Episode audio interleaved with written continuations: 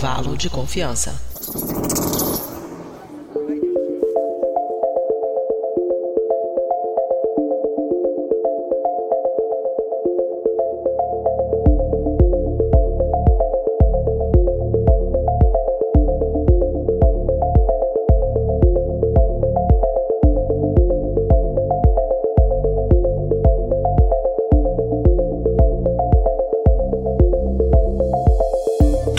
Bem, querido e querido ouvinte, e talvez o maior motor do progresso seja a luta pela sobrevivência. É, a própria teoria da evolução ela diz né, que quanto mais adaptado é uma espécie, mais ela deixa descendentes, né? Ou seja, se você não morre, você acaba tendo filhos e os seus genes, enfim, aquelas suas características, elas, elas continuam. E é por isso até que o instinto de sobrevivência, é o que inclui inclusive aí o medo de morrer, ele é tão forte, ele é presente em todas as espécies de animais. E para a gente não perecer, para a gente não morrer, a gente, como civilização, comunidade, a gente inventou o comércio, a navegação, a pólvora, enfim, os gregos, para não comer só azeitona o, o dia inteiro, eles acabaram inventando o comércio e a navegação, por exemplo, né? Inclusive para a gente uh, almejar até um, um retorno à vida, um vida após a morte, a gente construiu pirâmides, a gente fez templos e também fizemos armas para nos protegermos, entre aspas, ou não, e para ter esse senso de, de, de, perpetuação da nossa espécie, da nossa cultura, etc. E a gente tem um exemplo recente, inclusive, né, em, em, menos de um ano, é, durante a pandemia, a gente revolucionou a farmacologia, a medicina no geral, criando vacinas eficazes, assim, num tempo recorde. E calma que o episódio de hoje não é sobre esses assuntos, mas isso é para entender esse conceito que é muito importante pra gente, né? Dizem que o maior motor da humanidade é, é o cagaço, né? O medo de morrer, basicamente. E não há, nada praticamente que nos dê mais, como civilização, mais medo de morrer, mais medo de extinção do que uma guerra. E aí vocês estão entendendo de onde eu quero chegar, né? E é por isso, e claro, não só por isso, a gente não é ingênuo aqui, também por outros motivos, mas por isso também que a ciência ela se transforma tanto em tempos de guerra e também a guerra se transforma por causa da ciência, né? É um, é processo que um acaba transformando é, o outro. E é isso que a gente vai falar hoje, né? Como é que a guerra transforma a ciência e como é que a ciência muda os rumos de uma guerra. No caso aqui, a gente vai, para não ficar um episódio de 20 horas, não virar, sei lá, um especial do Spotify, é, a gente vai focar numa das guerras aqui, que é a Segunda Guerra Mundial, que está é, relativamente, em termos históricos, mais próximo da gente e a gente consegue falar de várias revoluções científicas. É, então é isso, está começando aqui mais um episódio do Intervalo de Confiança, uma distribuição uniforme de pensamento crítico, e esse é o nosso episódio de número 104. Eu já vou apresentar quem está aqui comigo. Se você está vendo a nossa gravação ao vivo, se você é um apoiador e está vendo a nossa gravação ao vivo, você já sabe quem está participando aqui. Mas para você que está é, escutando o episódio depois nas, nas plataformas de áudio, ou mesmo no YouTube depois que o episódio saiu, daqui a pouco eu apresento quem está participando. Então o episódio começa já já, mas como você já sabe, antes a gente vai ali para um breve quadro de recados da nossa produtora Mariana.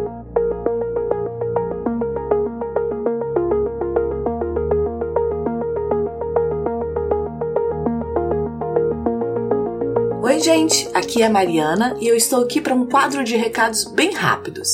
E esse é um episódio histórico e científico. Vamos falar da ciência na Segunda Guerra Mundial. Vamos falar de radares, aviões, computadores e, claro, de bombas. Falando nisso, que tal ajudar o intervalo de confiança a bombar nas redes sociais nos seguindo? No Facebook, curta a página Intervalo de Confiança. No Twitter, siga o perfil iconfpod. No Instagram também estamos como iconfpod. Soletrando é I-C-O-N-F-P-O-D. E no YouTube estamos como youtube.com barra intervalo de confiança. Vai lá, assine nosso canal e ative as notificações. E claro, vocês também podem fazer parte do nosso grupo de ouvintes no Telegram. O link para o acesso está no post desse episódio. Entra lá no nosso site intervalodeconfianca.com.br. Agora, falando nesse programa, ele não é feito com apoio da Bell Labs e nem de nenhuma indústria bélica. Nosso trabalho só é possível através da contribuição de ouvintes apoiadores como o mestre Gustavo Suto, que contribuem mensalmente com valores que começam de R$ reais, o que dá menos que 20 centavos por dia. Esse dinheiro ainda não é o bastante para cobrir todas as despesas, mas já nos ajuda muito. Faça como o mestre Gustavo, para quem esse episódio é dedicado, e torne-se você também um apoiador da divulgação científica.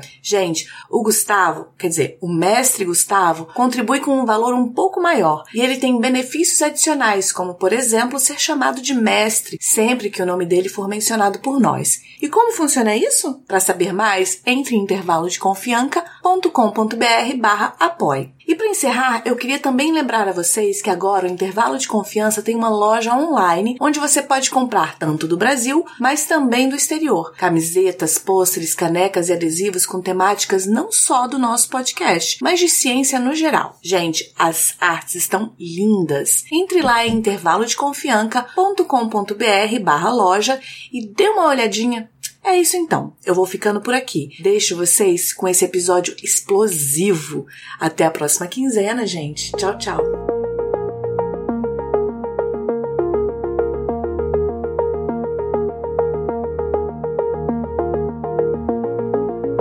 Bom, gente, como eu falei, é, a gente vai falar de um assunto muito interessante, né, da ciência na Segunda Guerra Mundial. E a Segunda Guerra Mundial na ciência, mas eu não estou aqui sozinho, como vocês sabem, eu sou Igor Alcântara, eu estou aqui tomando aqui provisoriamente o, o local da Kézia, hoje. A Kézia está de férias nessa, por uma semana, digamos assim, então eu sou Igor Alcântara, mas, como eu disse, eu não estou sozinho, estou aqui contando com a presença, vamos aqui então seguir a ordem alfabética, da nossa química, a Lê Galdino. Oi, Ale, dá um oi para os nossos ouvintes.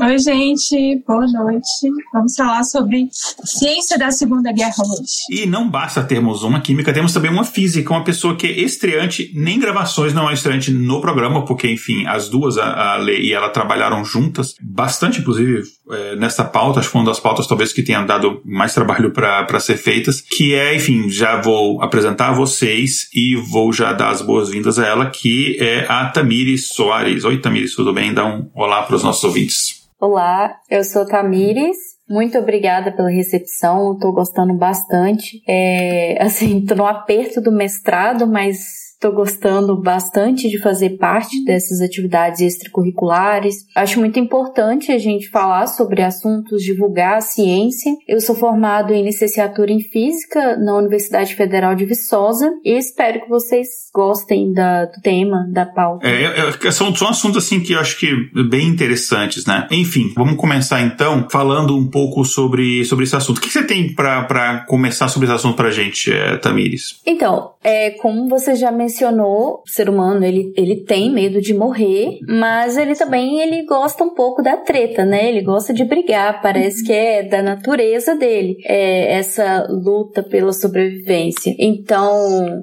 é muito antes da, das confusões de Facebook, das brigas de ego nas redes sociais, Twitter, o ser humano ele já, já era chegado mesmo numa briga. Por exemplo, nas disputas territoriais, rivalidades entre povos, conflitos religiosos, de ter que e também conflitos que envolvem interesses políticos, econômicos, enfim. Os motivos que levam às guerras são vários, né? São, se a gente ficaria aqui aqui falando eternamente. Então, vamos focar em, em alguns desses temas, né?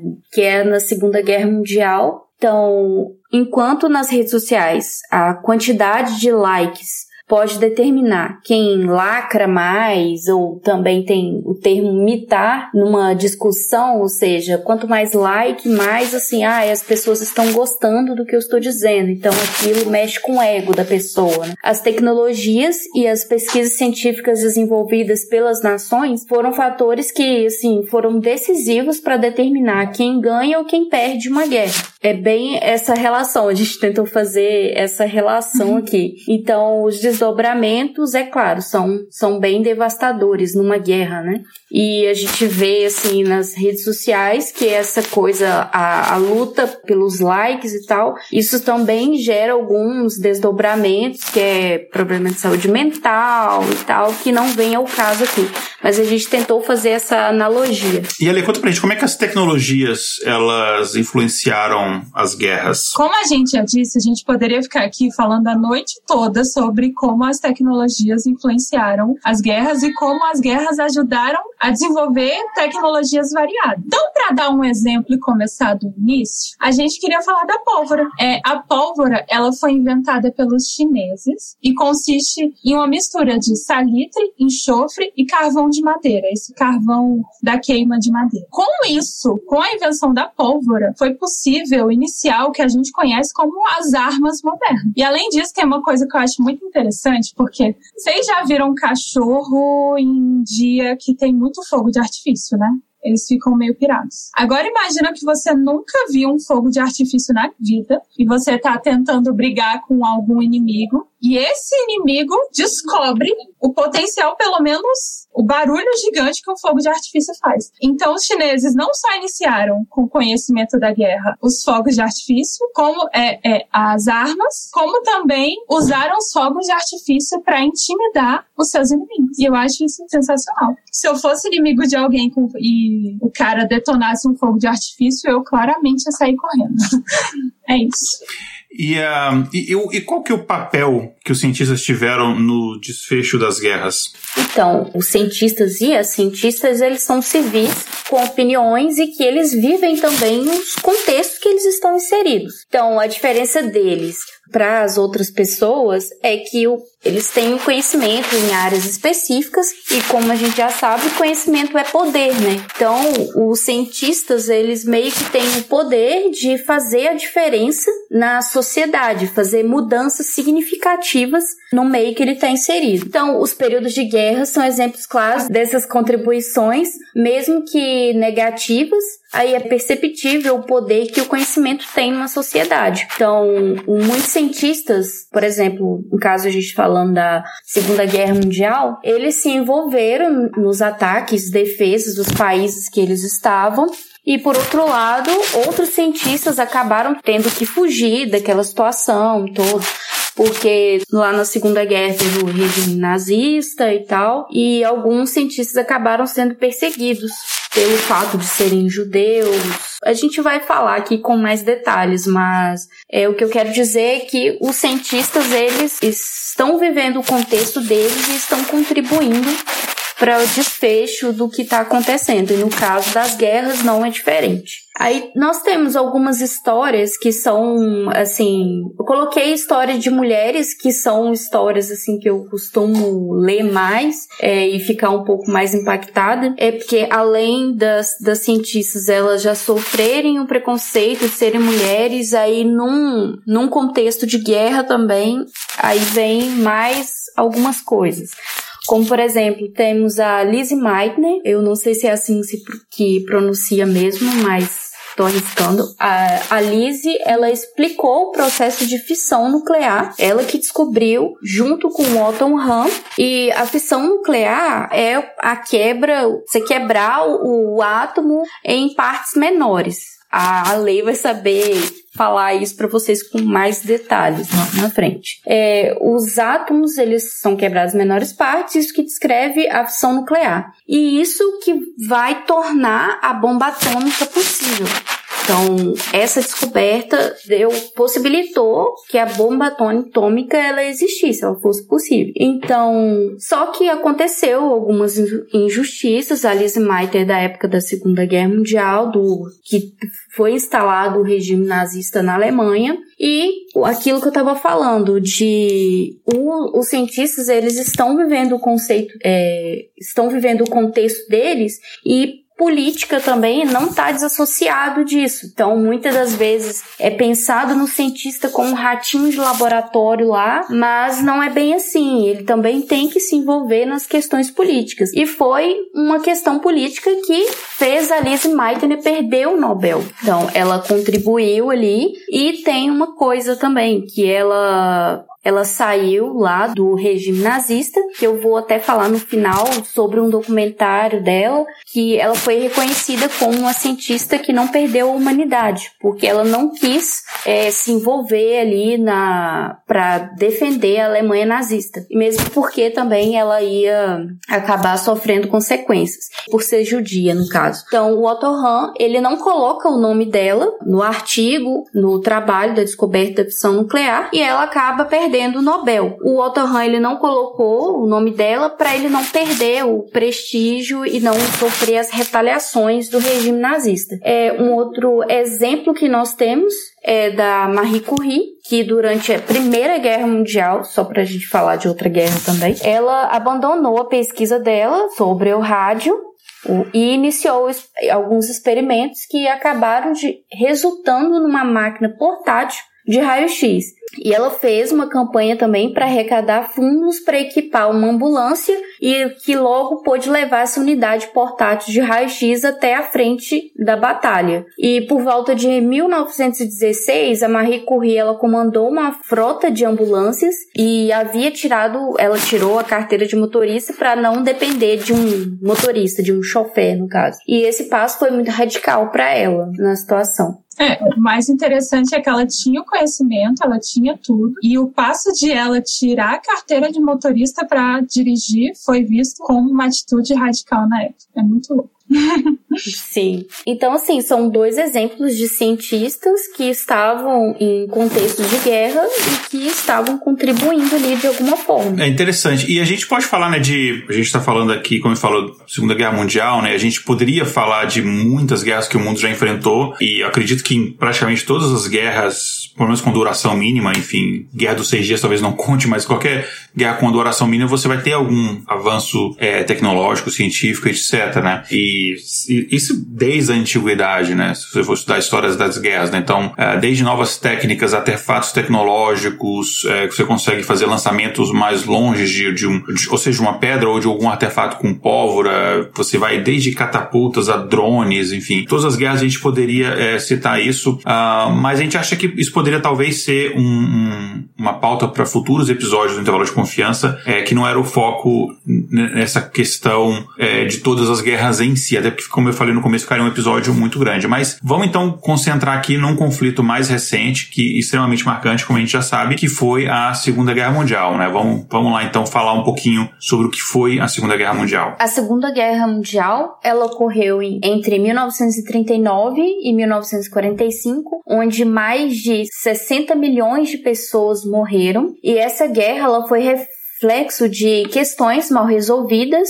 herdadas consequentes da Primeira Guerra Mundial, consequentes das disputas políticas, econômicas, das grandes potências, né, dos países que são considerados grandes potências, e apresentou ao mundo doutrinas como o nazismo e fascismo. É, o conflito entre aliados Reino Unido, França, União Soviética e Estados Unidos, o outro grupo de chamado denominado eixo que é Alemanha, Itália e Japão, ficou marcado por uma série de acontecimentos, assim, aconteceram coisas muito que foge da, da humanidade, né, que tais como o Holocausto e o lançamento de bombas atômicas sobre Hiroshima e Nagasaki, que são as as famosas, né? A gente tem várias tecnologias que foram desenvolvidas durante especificamente a, a, Segunda Guerra Mundial e eu vou citar algumas aqui que ou foram desenvolvidas ou vêm de outras tecnologias que foram aprimoradas. Por exemplo, é o radar, né? O radar, ele que foi, como muita coisa nessa época, foi empregado inicialmente pelos britânicos e aí depois ele foi é, uma tecnologia disseminada entre, entre todos os outros. O que é uma coisa interessante que você vê nas guerras, né? No começo da guerra você vê um determinado tipo de, de metodologia tecnologia sendo utilizada e você vê em poucos anos de guerra, você rapidamente você vê uma tecnologia se espalhando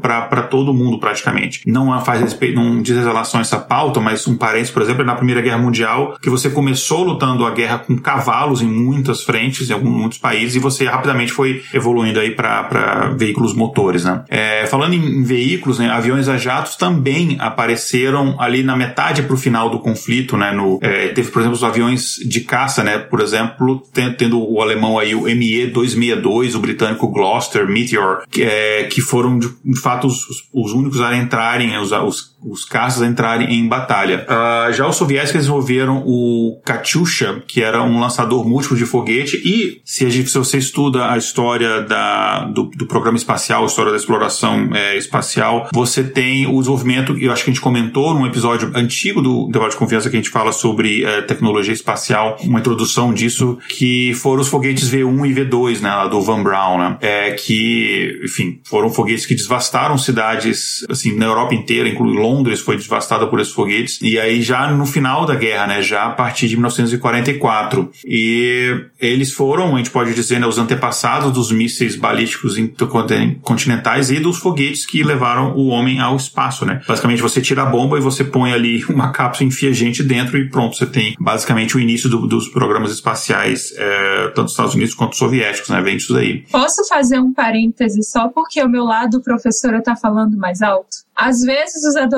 não sabem por que, que eles têm que estudar física, por exemplo. E você estudar física é uma ótima forma, não é ideia minha, só estou explicando. De fazer bombas? Mas é uma ótima forma de ser mais preciso para matar outras pessoas. Porque, por exemplo, balística, esse desenvolvimento de satélite e tudo que vocês estão vendo, vocês acham que eles fazem um ritual e conseguem? Não, gente. Isso é pura ciência. Então, se você quiser matar alguém, não, brincadeira. Mas essas tecnologias que foram feitas para matar outras pessoas contêm muita física e tudo que vocês provavelmente não gostaram muito durante o ensino médio. Pois é, olha só. Eu não defendo isso não, hein? eu não defendo isso, mas se o laboratório de Los Alamos quiser me aceitar, tamo aí.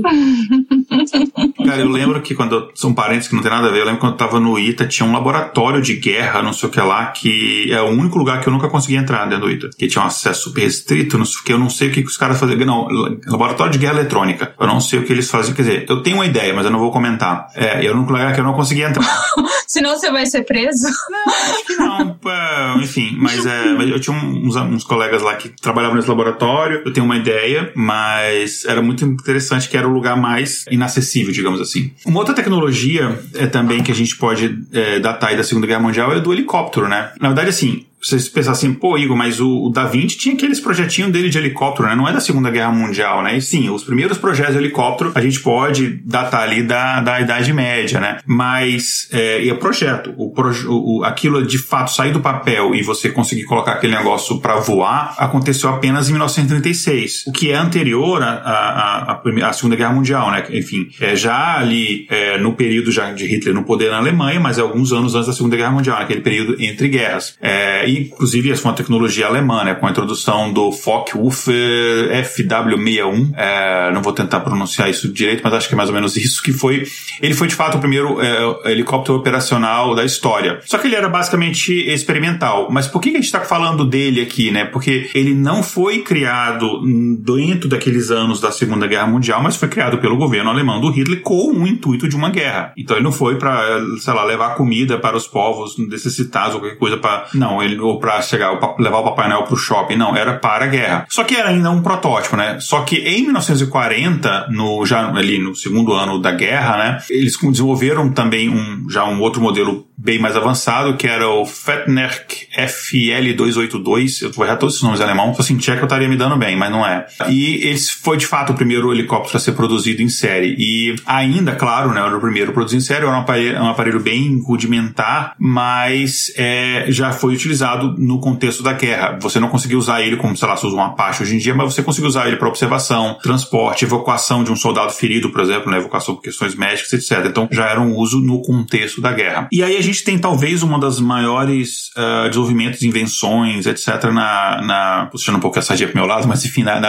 época da guerra, que foi o computador. E a gente tem vários avanços nessa área que a gente já comentou em alguns episódios aqui, inclusive fica um pequeno spoiler para os nossos ouvintes, que é o seguinte: a gente tem um episódios que são mensais, que é do Influências da Ciência, que a gente fala de biografias, e a gente começou a falar bastante de alguns físicos, vamos falar de outros, mas enfim, eu, eu, eu trouxe uh, alguns episódios que eu falei dos fundadores da estatística enfim, a gente falou de Gauss, Fischer, etc.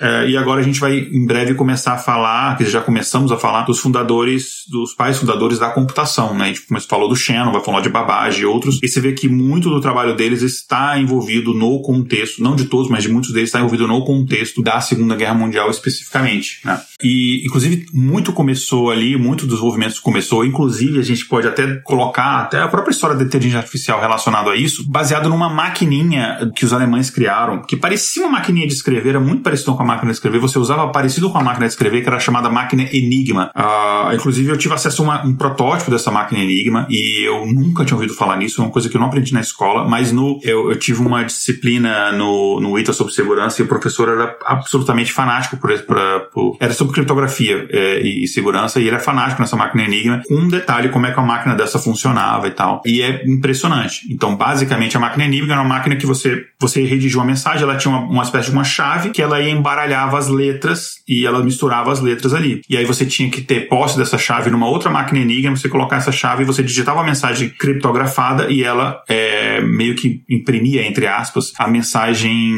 é, normal, sem ser criptografada. Só que eles mudavam esse código todo dia. Então, demorava-se um tempão para você conseguir, é, através dos métodos de, de, de, você quebrar criptografia existentes, que é tabela de frequência, tem vários métodos estatísticos que você usava até então para isso. Demorava dias para você conseguir quebrar uma criptografia. Só que como ela mudava todo dia, era meio que inútil isso, né? Então, precisou-se encontrar uma forma de você acelerar este processo de você quebrar essa criptografia que era um dos maiores esforços do, do, do, da, da, ciência é, da computação, de matemática, etc., na Segunda Guerra, que era você conseguir interceptar as mensagens alemãs e saber o que elas significavam. Porque você conseguia até interceptar a mensagem alemã, só que estava criptografado. Enfim, então tinha havia esse problema, então a máquina Enigma... Eu tô pensando que se eu fizesse isso, eu ia de vez em quando mandar umas mensagens assim, tipo, chupa babaca.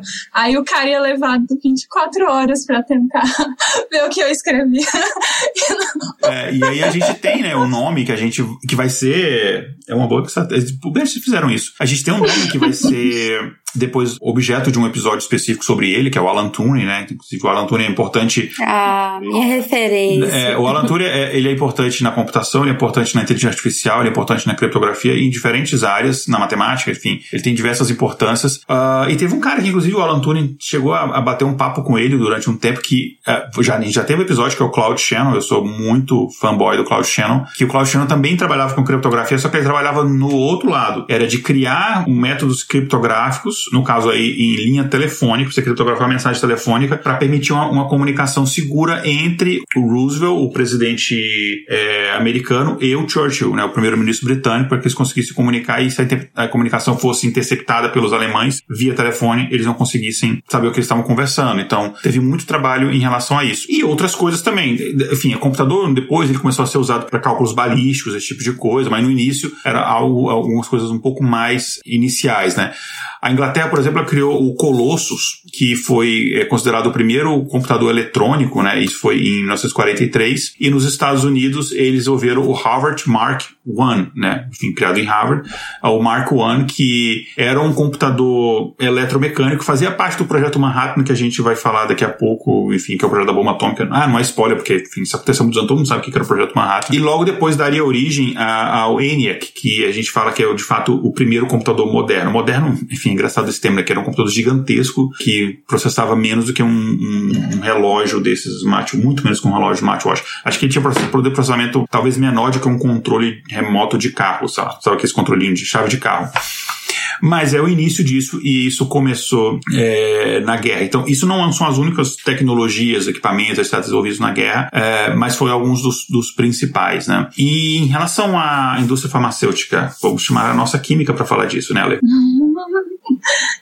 Houve uma época, como vocês sabem, em que se uma pessoa tivesse um corte, aquilo podia ser um atestado de morte. Vocês sabem, houve uma época em que para fazer uma cirurgia, ninguém lavava a mão, porque ninguém sabia da existência de micro-organismos, etc. Então era muito mais fácil morrer do que agora. E a penicilina, ela foi descoberta em 1928 por um cientista escocês, Alexander Fleming, mas foi só em 1941 que os médicos descobriram o real potencial da penicilina para curar o quê? Soldados feridos. Então, mais uma tecnologia que foi, no mínimo, impulsionada por causa das guerras. Posso só eh, adicionar uma curiosidade aqui? Uma das coisas que eles perceberam em relação à penicilina, né, que o pessoal colocava pão mofado em cima de ferida e aquilo ajudava a, a melhorar os ferimentos, né, porque, enfim, aquele fungo ali é que praticamente produz a penicilina, né? Então a penicilina não foi nem pesquisada para esse fim, né? Era outro fim, foi meio que um acidente, né? Não, imagina, olha, estou ferido. Ah, coloque um pão mofado. A gente faz muita coisa estranha na vida, mas eu não posso nem falar mal dos outros nesse quesito. É, gente, eu sei que o antibiótico tá caro, mas não vai no pão mofado, não. Por favor.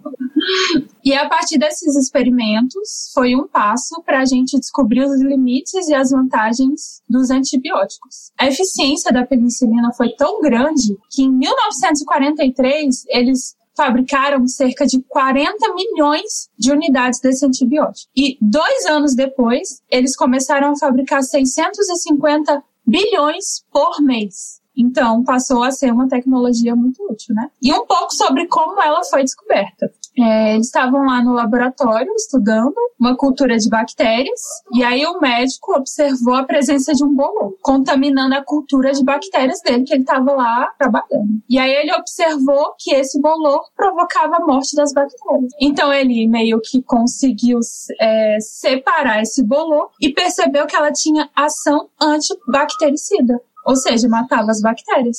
E que isso poderia ser útil para um monte de bactérias que ferram a vida de nós seres humanos. Então é início de uma grande história da, de amor a, do ser humano e da penicilina. Mas enfim, não só a tecnologia é, de guerra necessariamente foi inventada na época de guerra, né? Talvez outras coisas que a gente não imagina que surgiram na época de guerra, como por exemplo coisas que a gente usa no escritório, no dia a dia, é, né, Tamiris? A gente tem a fita adesiva, que foi uma das invenções mais autênticas, assim, da Segunda Guerra. A fita ela foi criada em 1943 é, por uma americana chamada Vesta Studs. Ela trabalhava em uma fábrica de munições no estado de Illinois, inspecionado o acondicionamento de munições ela percebeu que o quanto as caixas de munições eram trabalhosas para serem abertas por causa da vedação né? e o quanto isso poderia colocar os soldados em risco. Então ia demorar muito para abrir essas caixas. Então ela tinha um filho soldado, ela deu os tratos, a, a bola e criou a fita adesiva, que vedava as caixas e ao mesmo tempo deixava que ela se abrisse com facilidade. É, uma outra invenção é a caneta esferográfica, que a gente costuma usar muito. Ela é uma invenção húngara que, ao perceber que a tinta é utilizada em jornais, ela secava rapidamente, deixando o papel livre de borrões. O inventor é húngaro, um pouco difícil falar, né?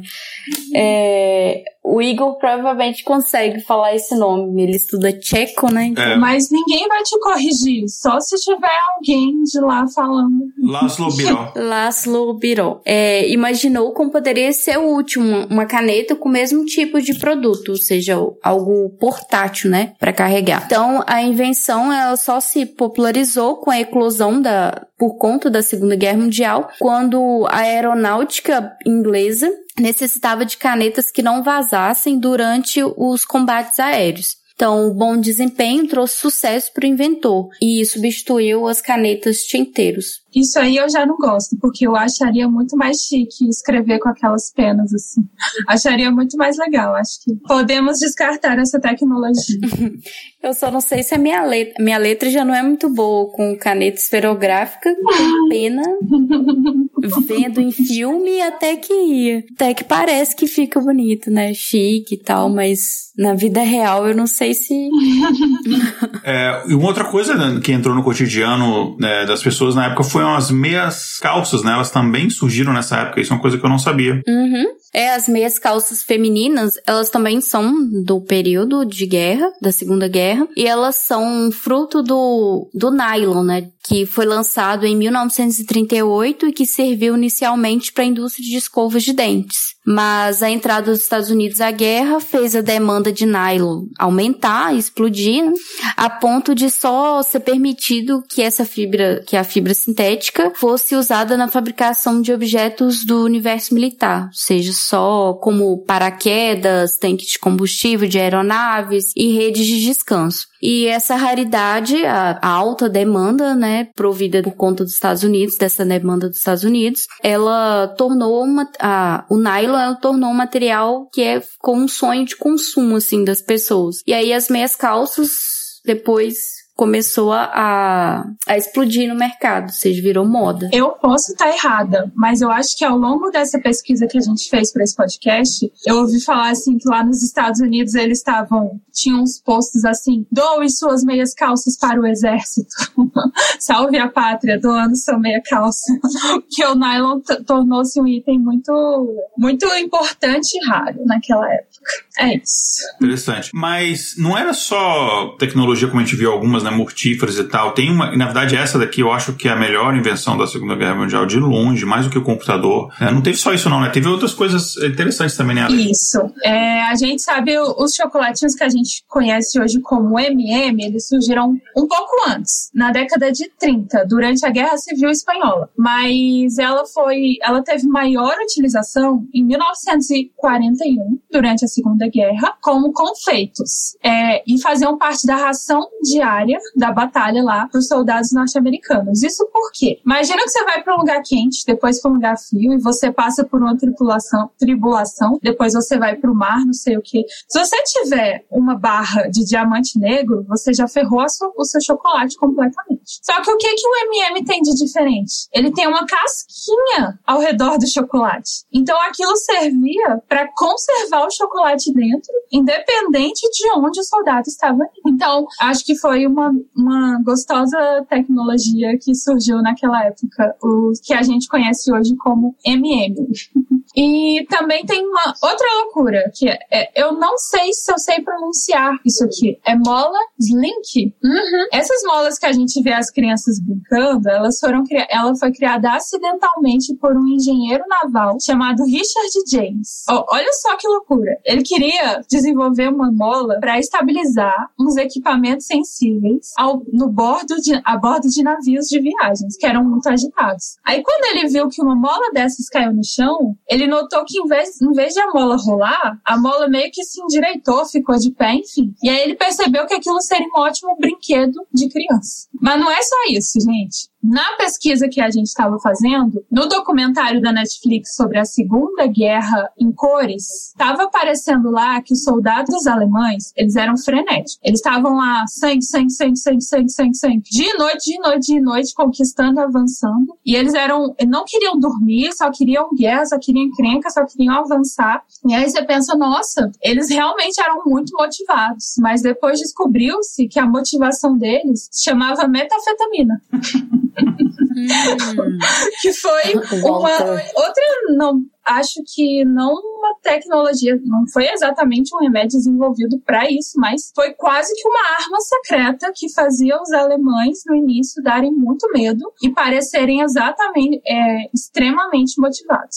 É isso. Pois é, e claro, é, enfim, tem também a parte que hum, talvez seja mais conhecida da Segunda Guerra Mundial, é a questão dos campos de concentração, né? É, que é, talvez seja um dos pontos mais conhecidos do Holocausto, né? E o que, que a gente tem para falar em relação a essa questão? O Holocausto, ele começou de fato com a construção dos campos de concentração, como o Igor já disse. Os judeus, eles eram transportados para esses locais em vagões de trem superlotados, sobre a responsabilidade dos oficiais e soldados apoiadores do regime nazista. O maior campo de trabalho forçado e de extermínio é o da Polônia, que é mais conhecido como o campo de concentração de Auschwitz. É o nome alemão dado para uma cidade lá da para essa cidade da Polônia. Esse lugar, ele fica no complexo de. Ai, esse nome é muito estranho, eu vou ter que ler ele. Auschwitz se referencia ao nome alemão da cidade Oswiecim. É, Igor, você vai ter que me ajudar a ler esse nome aqui também. Olha, polonês é muito parecido com o tcheco, então se eu fosse pronunciar isso aqui em tcheco, eu falaria Oswiecim, deve ser mais ou menos parecido com isso, mas eu não falo polonês, então, mas é muito parecido, uh, então deve ser isso. Ok, então é esse nome da cidade aí que o Igor falou, esse complexo de campos de concentração. Ele foi um dos mais famosos. Aí eles separaram o campo de extermínio. Aí teve o campo de extermínio Auschwitz II em Barknau e no local os judeus eram obrigados a trabalhar até não aguentarem mais, inclusive as crianças e os idosos. E além dos judeus, outros grupos étnicos abrigavam um local que futuramente seria palco do Holocausto, como os comunistas, poloneses, deficientes físicos, homossexuais, ciganos ou qualquer outra pessoa que fosse contra os princípios alemães. Eles eram submetidos a trabalhos forçados até o exauriamento, ainda insatisfeitos com o tamanho do sofrimento que eles estavam causando nessas pessoas. Os nazistas, eles jogavam os judeus em câmaras de gás venenoso, nos quais eram vaporizados inseticidas Zyklon B. É, a intenção dessas câmaras de gás não era causar sofrimento rápido ou morte indolor, é somente para aumentar a eficiência mesmo da, das mortes. Então, para matar mais rápido e, ma e matar mais pessoas. Então, não precisa dizer que foi um, um dos marcos mais desumanos que nós temos na, na história da civilização humana. Então, que resume, é, acho que os adjetivos que melhores sim, resume é pura frieza e a serviço do mal, né? É só adicionar uma coisa aqui que uh, antes da gente falar do, especificamente do Zyklon B, é que é, a, a questão alemã ele foi depois que eles tomaram a decisão da que eles chamaram da solução final, que era de fato converter os campos de trabalho a campos de extermínio. E aí eles começaram a tentar formas de matar uh, que fosse mais eficiente. Então assim, você conseguisse gastar menos dinheiro e matar o maior número de pessoas mais rapidamente. É, então, eles testavam, é, obviamente, você fuzilar, que era o que eles faziam é, inicialmente, não dava. É, não era, não era tão eficiente para eles, porque você gastava bastante bala, demorava muito tempo você pegar as pessoas, enfileirar e atirar, depois remover aqueles corpos, enfim, aí eles descobriram que até a resistência da pessoa tentava fugir, então tinha todo esse, esse problema. Eles descobriram que a, a, câmara de gás, que as pessoas entravam na câmara de gás sem saber que elas iam morrer, elas entravam achando que ia tomar banho, uh, era a forma mais rápida. Então, e, eles, e isso foi criado em tempo recorde nessas câmaras de gás e tal. Então, isso faz parte desse plano, uh, não precisa nem dizer, né, absurdo, de extermínio em massa. É, então, como eu falei, não, não tudo que a gente falar que é desenvolvimento, que aconteceu de tecnologia ou de ciência, é uma coisa que é, ajudou, de certa forma, no, na, na, na, no desenvolvimento da humanidade. Tem coisas que são horríveis mesmo, mas a gente não pode passar pano, né? Mas voltando a falar especificamente do, do Zyklon B, é, Ale, o que, que você tem para falar pra gente sobre esse gás venenoso? É, o nosso apoiador, o William, ele fez uma pergunta que eu acho que casa muito nesse momento do podcast, que ele perguntou assim, como comentaram sobre o desenvolvimento na medicina em experimentos desumanos, vocês poderiam comentar sobre o desenvolvimento da ética na, nas pesquisas? Eu posso comentar de uma maneira superficial na minha área, que é o ensino de ciências, letramento científico, alfabetização científica. Eu sei que toda vez que a gente vai fazer uma pesquisa, a gente tem que passar por alguns filtros. E um desses filtros é se vai ser bom para a sociedade de uma maneira geral. Então, as minhas pesquisas em letramento científico e ensino de ciências, eles têm que passar pelo, por esse filtro. E normalmente a gente faz a pesquisa em universidades públicas e aí eles jogam isso na nossa cara, óbvio. E tá certo, né? Está sendo bancado pela sociedade, o que, que você vai fazer de produtivo para a sociedade? Mas e nas outras áreas? O que, que vocês acham? Olha, eu, o que eu é, conheço disso, inclusive o William deu uma. Ele mesmo colocou uma, uma mensagem aqui que as primeiras diretrizes de ética em pesquisa foram feitas pelo Código de Nuremberg em 47, né, quando os médicos nazistas foram é, julgados e, e, condenados, né, uh, porque de fato não havia ética. E ali que começou-se a trabalhar em cima disso, coincidiu em, em vários outros movimentos é, em ética, não, não só na ciência, que decorreram exatamente do, do por exemplo, é, questões de revisão de tratados de guerra, revisão de tratados como você vai tra é, tratar é, refugiados de guerra, esse tipo de coisa, prisioneiros de guerra. Todas essas questões elas foram revistas, já havia tratados desse tipo, mas elas foram revistas e melhoradas depois da Segunda Guerra Mundial. O que a gente sabe que acontecia na ciência, e inclusive muito anterior a isso, a gente abordou em alguns episódios do Influência da Ciência, principalmente quando eu falei lá do, da, dos três principais fundadores da estatística, né? É que não havia muito este conceito. Uma coisa que eu não comentei nesse episódio, mas que acontecia, por exemplo, era de ter você usar crianças para fazer determinados experimentos e causar assim, traumas horríveis. Por exemplo, na área de linguística, não lembro exatamente quando foi feito esse tipo de experiência, mas você pegava crianças, irmãos gêmeos, e você separava eles no nascimento e você colocava, é, por exemplo, eles é, sem falar nenhum, nenhum contato humano, sem falar nenhuma língua, para ver se eles desenvolviam naturalmente o que eles acreditavam haver, tipo, sei lá, língua primordial, origem de todas as línguas. Então, se você não ensinar nenhuma língua para uma criança, ela vai começar a falar essa língua primordial, o que obviamente não é verdade. É,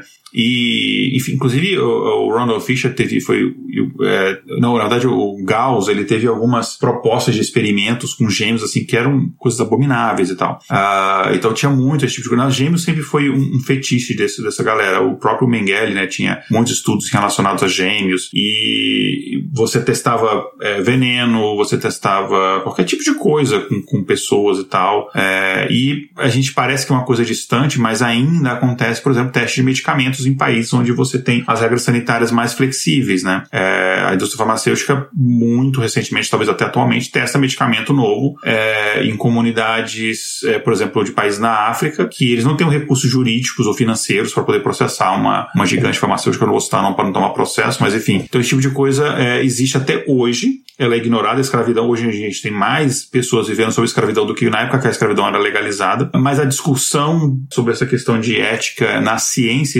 especificamente, ela começou de fato depois da Segunda Guerra Mundial, quando começou-se a descobrir o que acontecia é, dentro da Alemanha e nos países é, ocupados, Polônia, por exemplo, Hungria, Polônia, onde você tinha um campo de concentração. Então, a partir daí, você começou a discutir é, essas questões de ética na ciência e, mesmo assim, demorou um tempo para a gente ter algumas diretrizes, por exemplo, você o uso de cobaias, algumas coisas né, que é muito comum em pesquisas médicas e biológicas, uh, que ainda é, há debate, né, um debate, por exemplo, do uso de, de animais para testes é, de cosméticos, enfim, então ainda são questões que a gente ainda tem que evoluir, mas antes isso não era nenhuma questão, não havia esse tipo de, de questão. A questão também do homossexual, né? Tinha muito essa questão no filme do Alan Turing lá, o jogo da imitação. Ele passa por alguns processos e tal, e fala também, discute, se eu não me engano, é nesse filme mesmo, que eu costumo misturar filme que eu vejo. Então, eu acho que passa por isso, de das pesquisas de psicologia que envolviam. Da época de Freud, aí tinha um cara que fazia os testes lá também. Então, olha só, fazendo um link entre campo de concentração e o Zyklon B, a gente tem o quê? Ele era antes um pesticida e ele tinha sua composição de 90, quase 99% de ácido cianídrico. Em 1941, no campo de Auschwitz, foram inalados, é, começou o teste e eles mataram uns 600 prisioneiros de guerra e uns 250 doentes. Ou seja, se a pessoa fosse considerada doente para eles, né, eles matavam. E aí o que que eles faziam? Esse Zyklon B, ele ao entrar em contato com o ar, se transformava em um gás mortal. E tem uma parte muito escrota disso tudo. Por quê? Ele é muito mais leve do que o ar. Então ele normalmente ficava nas partes de cima do lugar onde eles matavam as pessoas. E aí os adultos inalavam primeiro e morriam primeiro. E as crianças que estavam a altura menor, elas viam tudo aquilo para só depois morrer. E aí eles falam que a inalação gerava uma dor extrema, com convulsões violentas, que atacavam o cérebro e produziam uma espécie de ataque cardíaco. Então era como se penetrasse nos pulmões e bloqueasse a respiração celular. Então, puta capítulo bosta da humanidade. Mais um, né? É isso. Ah. Aproveitando que a gente tá nessa vibe super alto astral, né? Brincadeira, mas enfim. é, a gente sabe, né, enfim, que os Estados Unidos eles não entraram na guerra inicialmente em 39, né? os Estados Unidos entraram na guerra depois. E teve, teve toda a questão do ataque japonês a Pearl Harbor em 41. É, e aí tem toda a polêmica que eu não vou entrar se, se esse ataque os Estados Unidos sabiam e deixaram rolar para ter uma desculpa para entrar na guerra, porque já estavam a fim de entrar na guerra de qualquer forma ou não. Eu não vou entrar nessa questão. Mas a entrada é, dos Estados Unidos na guerra fez com que a economia americana acabasse se direcionando para uma série de, de produtos relacionados à guerra, produtos bélicos, é, enfim, como acontece com vários países quando entram na guerra, né? Ou é o normal. E daí a gente tem uma coisa que a gente conhece hoje em dia, é, que a gente, enfim, talvez seja uma das coisas mais famosas quando a gente fala de, de ciência na Segunda Guerra Mundial, que foi o Projeto Manhattan. Mas aí eu vou deixar a física, que não tem idade ter trabalhado no Projeto Manhattan, e acho que a ética também não permitiria, mas enfim, é, também eles falam um pouquinho pra gente o que, que foi esse Projeto Manhattan. É, como o Igor já disse, os Estados Unidos ele entrou, eles entraram na, na guerra depois, né? Na Segunda Guerra não entrou no início, em 39. Então, eles entraram na guerra após o ataque japonês a Pearl Harbor em 1941 e direcionaram a sua economia para produzir mesmo é, para aumentar a indústria bélica deles, né?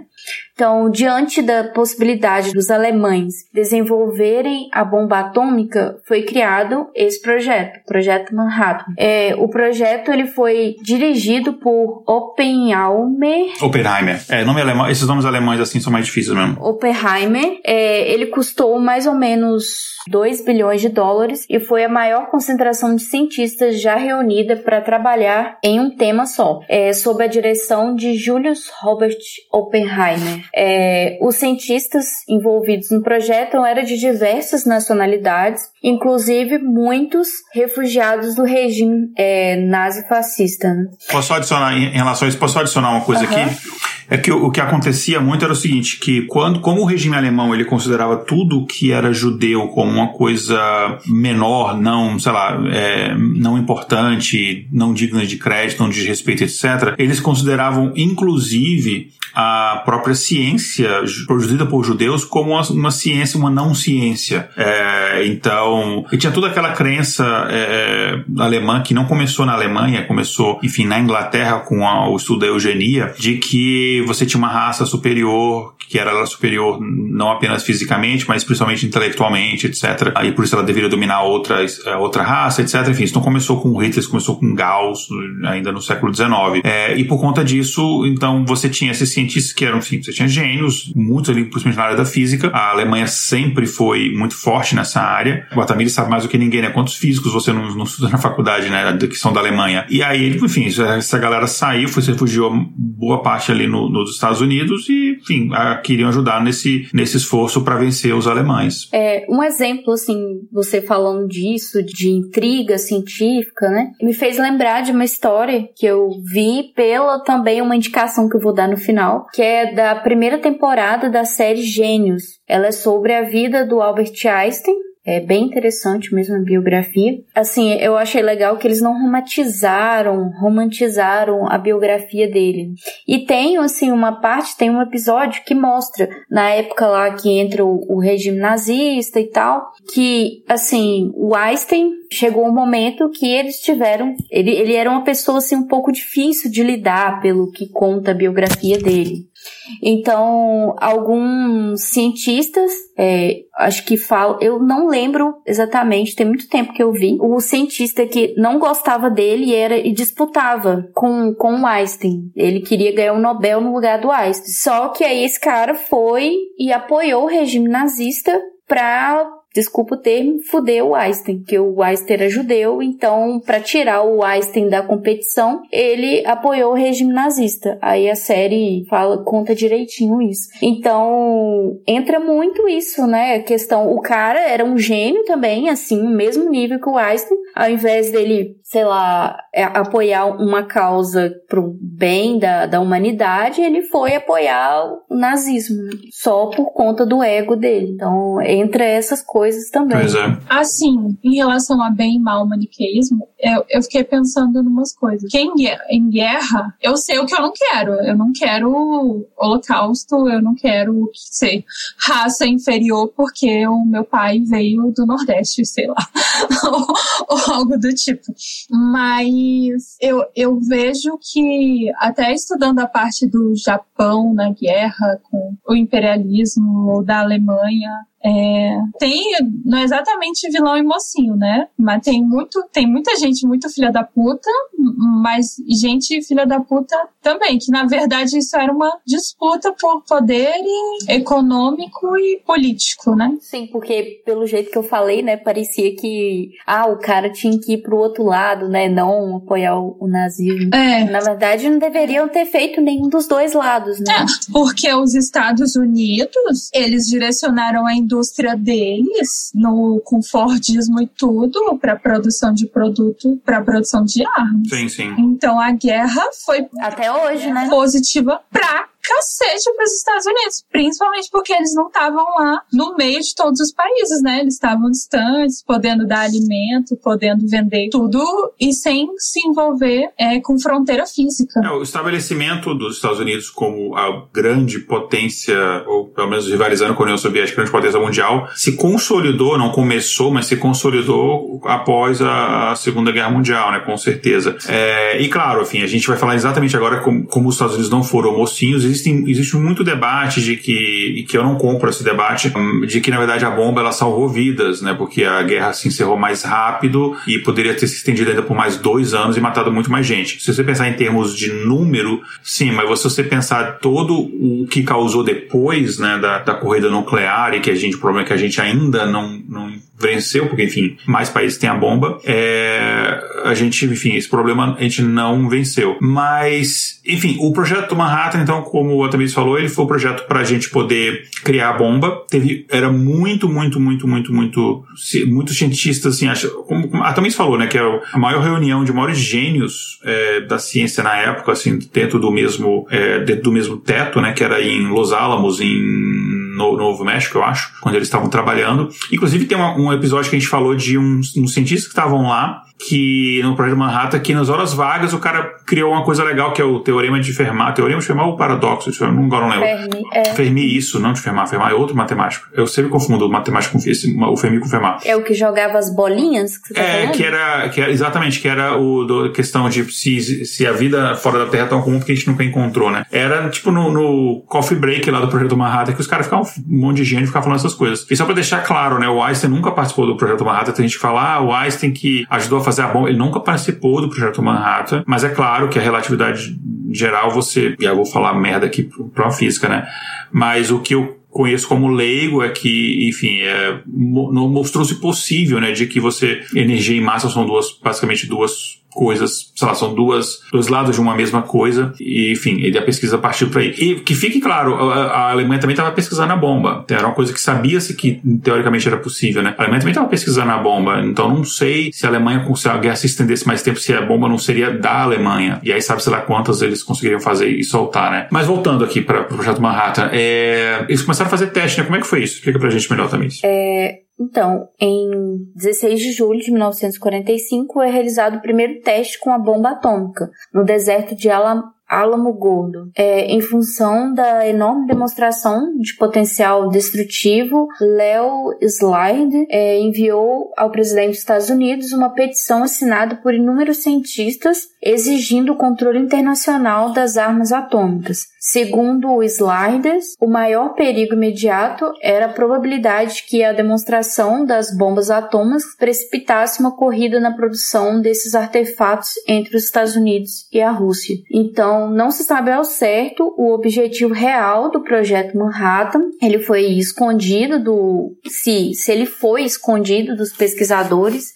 ou se eles sabiam que eles estavam ali fazendo e porque a tendência, né, da história é maquiar a verdade, porque as pessoas provavelmente, né, o mínimo é sentir vergonha, né, de fazer uma coisa dessa. É, a identidade de algumas dessas pessoas que trabalharam lá foi ficou meio que oculta durante muitos anos, né, até saber exatamente o nome de todo mundo que está envolvido no projeto Manhattan e tal. É, e aí nesse, momento do programa a gente chega então a elas, né, que todo mundo imaginou, obviamente, né? Não é nenhum spoiler que a gente ia falar, quando a gente fala de tecnologia da Segunda Guerra Mundial, você vai falar das bombas atômicas. É, vamos falar um pouquinho mais delas então. É, em 1945, as explosões de duas bombas atômicas levaram à rendição do Japão ao final da Segunda Guerra Mundial. É, a necessidade do uso da bomba é questionada até os dias de hoje. Será que era necessário mesmo uma explosão tão forte, matar tantas pessoas? Então, antes do primeiro teste nuclear, a Alemanha já havia se rendido e a derrota do Japão apenas com o uso de armamentos convencionais já eram previstas. Então, alguns historiadores acham que não era necessário por conta dessa, dessa justificativa.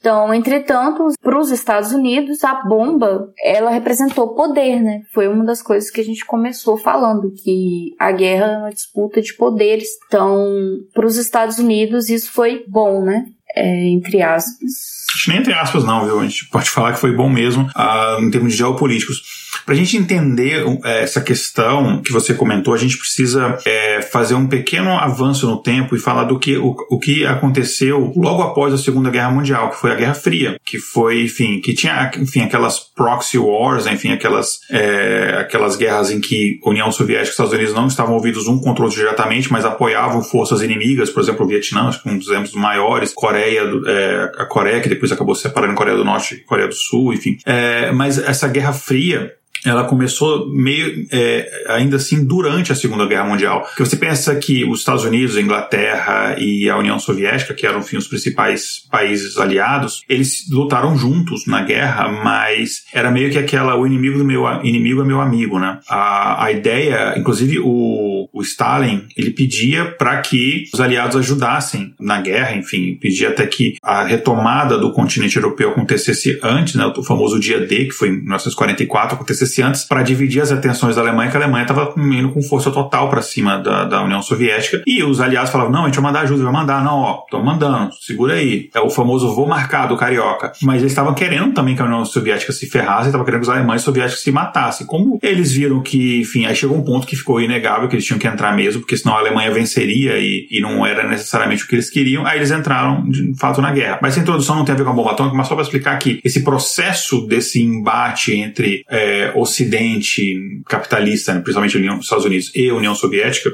ele começou ainda durante a Segunda Guerra Mundial. Quer dizer, esse, esse embate entre capitalismo e socialismo, claro, é anterior à, à Segunda Guerra Mundial, é tanto que o Hitler ele chega ao poder com um, uma das plataformas dele é lutar contra o comunismo. Mas o que a gente conhece como Guerra Fria, ela começou durante a Segunda Guerra Mundial, é tanto que quando é, houve essa disputa para ver quem conseguiria chegar primeiro, invadir Berlim, fincar sua bandeira em Berlim, é, se era os Estados Unidos ou a União Soviética. Os soviéticos chegaram bem na frente, né? Que Hollywood dá a impressão que os Estados Unidos invadiram e venceram a guerra, mas na verdade quem mais lutou e venceu a guerra na, na frente europeia foram, de fato, os soviéticos. É, e a gente tem diversas, tinha, tinha frente da guerra na, na, na, África, tinha da Europa, enfim, é, foi de fato uma guerra mundial, mas as duas principais frentes eram a frente do Pacífico, ali principalmente envolvido contra o Japão, e a frente na Europa é, contra a Alemanha e, enfim, aliados da Itália, é, Áustria, etc. E... É, deixa eu só dar uma indicação, você uhum. falou da Guerra Fria, tem a série The Americans. Maravilhosa. Vocês já viram? Maravilhosa, sim. Adoro, adorei essa é. série. É. E ela já, ela já encerrou, ela não foi cancelada, é uma série que ela, de fato ela tem um final, então você pode assistir. É maravilhosa. É, eu, eu recomendo mesmo. Inclusive, ela me pegou no primeiro episódio já. Então, tem essa questão da. Isso é fundamental, porque uma, coisa, uma das coisas que a Tamiris comentou é o seguinte: ah, tem historiadores que eles acham que não seria necessária a bomba atômica para você vencer a guerra no Japão. A guerra na Europa, ela já tinha acabado, né? Que uh, o Hitler se matou no dia 7 de maio de 45. Eu sei porque meu aniversário é 7 de maio, mas eu, enfim, eu não nasci em 45, eu não sou tão velho, mas foi de 7 de maio, dia 8 de maio oficialmente é, é quando foi assinada a rendição, é a data oficial do, do, fim da guerra na Europa, mas a guerra no Japão estava continuando. É tanto que tem muitas séries assim que você vê, sei lá, Band of Brothers, você vê que o pessoal luta ali na Europa, a guerra acabou, eles são todos relocados para o Pacífico. E era uma guerra muito pesada, até porque tinha aquela característica do alemão, do desculpa, do japonês, ele lutar até a morte de fato, né? Então a guerra não, a guerra se estenderia, ela acabaria em favor do, dos aliados, mas ela se estenderia ainda talvez um ou dois anos. Isso é, é, é, a gente pode afirmar com uma certa, uma certa segurança. Mas de fato não seria necessário você estourar as bombas. As bombas foram, foram usadas mais como uma demonstração de força para os soviéticos, porque a, a beligerância entre os dois começou a partir acabou a guerra, já começou essa guerra fria de fato, né? Como eu falei, começou durante a guerra, mas meio que essa essa é, demonstração de força ela se intensificou bastante já no primeiro dia pós uh, guerra na Europa. Então foi muito isso daí. Então a primeira é, bomba atômica, claro, houve testes Inclusive tem vídeos de teste dessas bombas no deserto nos Estados Unidos, assim, que são, é, assim, são coisas assustadoras, mas é legal de ver. Você vê o, o potencial é, destruidor da bomba. Mas a, a, primeira que foi de fato lançada numa situação de guerra, é, e a, até hoje ainda bem que apenas duas foram lançadas, foi a, todo mundo sabe, de Hiroshima, que caiu em 6 de agosto de 45, de manhãzinha ali às 8h45, é, e destruiu tudo que estava ao redor da cidade num raio de 2 quilômetros de distância. E ela era uma bomba que utilizava urânio 235, 5 neurônio enriquecido, que é uma, uma potência equivalente a 21 quilotons, né? Que um quiloton, é, para explicar para o ouvinte, equivale à explosão de mil toneladas de TNT. Então a gente usa isso daí. E ela era, ficou, essa bomba foi conhecida como Little Boy. Houve essa é, a explosão dessa bomba, o Japão não se rendeu imediatamente, e daqui a pouco a gente vai falar até da segunda bomba em si. Mas falando um pouquinho mais dessa bomba, ela, enfim, ela, ela varreu tudo com altas temperaturas que atingiram a ordem de milhões de graus Celsius, e com a pressão da explosão, ela chegou a matar matar 60 mil pessoas e deixou também 69 mil feridos. E essa massa gasosa da bomba, ela emite várias radiações eletromagnéticas que, só que a questão não é nem a radiação eletromagnética que a gente recebe da atmosfera o tempo inteiro, mas é em alta concentração, como é, raio-x ultravioleta etc.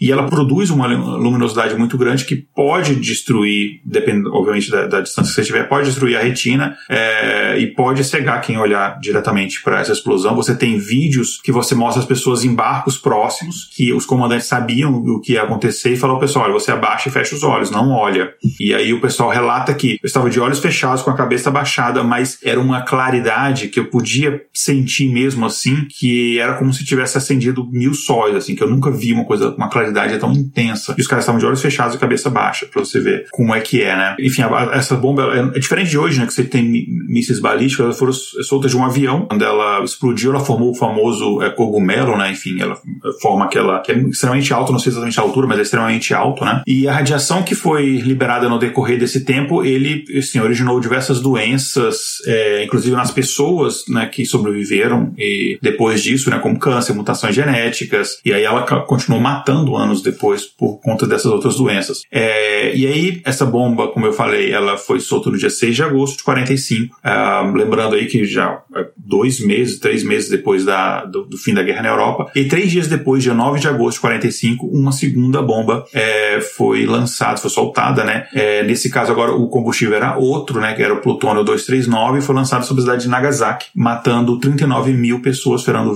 ferindo 25 mil pessoas. Os Estados Unidos ameaçaram o Japão de que a próxima seria em Tóquio, e se eu não me engano eles tinham de fato mais uma bomba apenas, e aí o Japão acabou se rendendo, e o próprio imperador chegou à rádio e falou sobre a rendição. O, povo japonês nunca tinha ouvido a voz do imperador antes, é, e a primeira vez que ouviram foram isso, eles queriam causar essa humilhação mesmo no, no, no povo japonês. E uma história que a gente ficou sabendo muitos anos depois, o Eisenhower, que era o, enfim, o chefe das forças aliadas, né, o chefe do militar das forças, né, que era o chefe do exército americano e tal, que coordenava as ações é, dos aliados, que depois se tornou presidente americano, alguns anos depois, é, na cabeça dele, dos conselheiros dele, vamos pegar essa bomba que a gente tem aqui a mais, eles fizeram três bombas em 45 e vamos mandar para mão joia em Moscou. A ideia dele era já de fato, pá, já explode Moscou, a gente já vence também de quebra os soviéticos. E aí o presidente americano acho que era o Truman, que já tinha assumido, não posso estar errado, ele falou não, enfim, ele teve um pouco de sensatez, ele também ficou com medo da,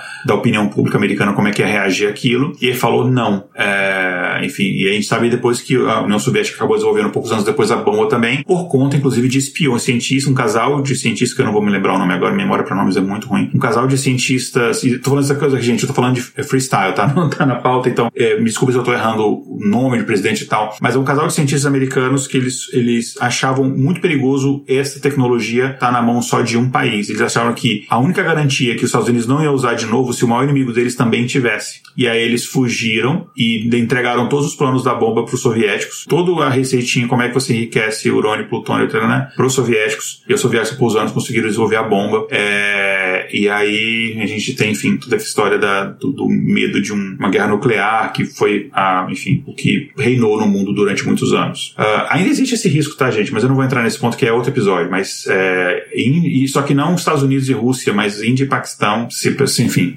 vai ser outro assunto. Eu não quero mudar de assunto. É, mas falei muito de bomba, mas da, da causa dela, mas como é que ela funciona? Vamos agora passar para nossa química, Ale. Então, falando de química, antes eu preciso relembrar alguns conceitos com vocês, principalmente sobre o átomo. Vocês sabem que os átomos, eles têm um núcleo onde tem prótons e nêutrons, e ao redor, assim, tem vários modelos atômicos, mas vamos falar desse. E ao redor a gente tem eletrosfera com elétrons. A quantidade de prótons é como se fosse a identidade de um átomo. Então, um átomo com três prótons sempre vai pertencer ao mesmo elemento químico. Mas é por que, que eu estou dizendo isso? Porque tem uns elementos químicos, tem certos átomos que são mais instáveis do que os outros. E a causa disso, embora a gente tenha indícios, é complexa e envolve vários conceitos que eu não vou falar aqui. Enfim, essas partículas nucleares, elas se mantêm unidas por causa da força nuclear, que dá estabilidade ao núcleo. E